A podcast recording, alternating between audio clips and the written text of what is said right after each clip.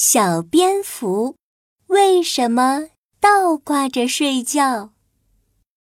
这是小花猫参加动物夏令营的第一个夜晚，它还是第一次和这么多小动物一起睡觉呢。小朋友们，我们该去睡觉了哟。小杨老师说完后，就把大家带去了集体卧室。哇，这么大的房间啊！刚一进屋，淘气的小花猫就兴奋地绕着卧室跑了一大圈。小花猫惊讶地发现，原来大家睡觉的地方都不一样。我和小黄狗睡觉的地方铺着厚厚软软的小毯子，小白兔和小鸡睡觉的地方放着干草做成的小窝，小鸟和小蝙蝠睡觉的地方竖着一个小架子，真奇怪啊！小朋友，你们睡觉的地方就在这里，快去睡觉吧。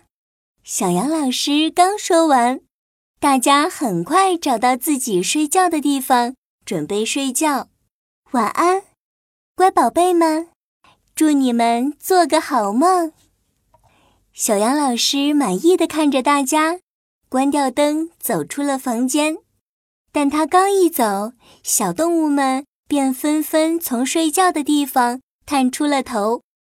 小花猫和小黄狗舒服地卧在香香软软的毯子上，小白兔和小鸡蜷在散发着清香的干草窝里，小鸟和小蝙蝠都睡在架子上。不过，小蝙蝠睡觉的样子好像有些不对劲，是哪里不对劲呢？哎呀！小蝙蝠，你为什么倒挂着睡觉？对呀，对呀，看起来好奇怪哦。这时候，大家纷纷跑到小蝙蝠睡觉的架子下面，好奇地看着倒挂着睡觉的小蝙蝠。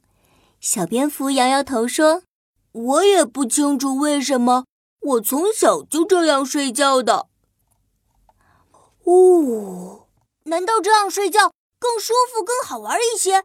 哎，我也要试试看！大家纷纷学起了小蝙蝠睡觉，房间里瞬间热闹了起来。小鸟也想学一学，可它的爪子刚挂上架子就掉了下来。幸好它会飞，不然就摔倒了。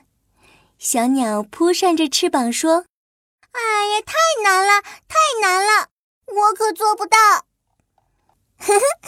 看我的，我可以。小白兔也想要试一下，可是它蹦了好几下，连架子也跳不上。哎呀，这个真的好难啊！小蝙蝠是怎么做到的呀？你们真笨！看我的！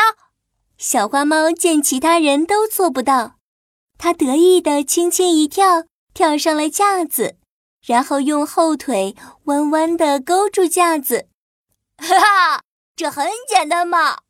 可是没过多久，小花猫就觉得头晕晕的，倒挂着睡觉，好难受啊！小花猫想弯腰爬起来，一不小心摔到了地板上。哎呀，好痛啊！哎呦，哎呦！小杨老师听见吵闹声。和小花猫的哭声，连忙赶了过来。小花猫，小花猫，你怎么了？小花猫边哭边说：“我学小蝙蝠倒挂着睡觉，撞到了头，我的头好痛。”小杨老师，小蝙蝠为什么要倒挂着睡觉啊？我觉得倒挂着睡觉一点儿也不舒服。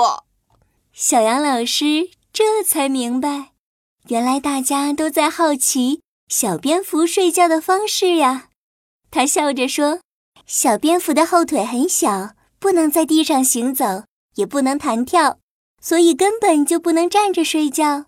如果睡在平地上，不能很快的飞起来逃走，遇到坏人时就逃不走了。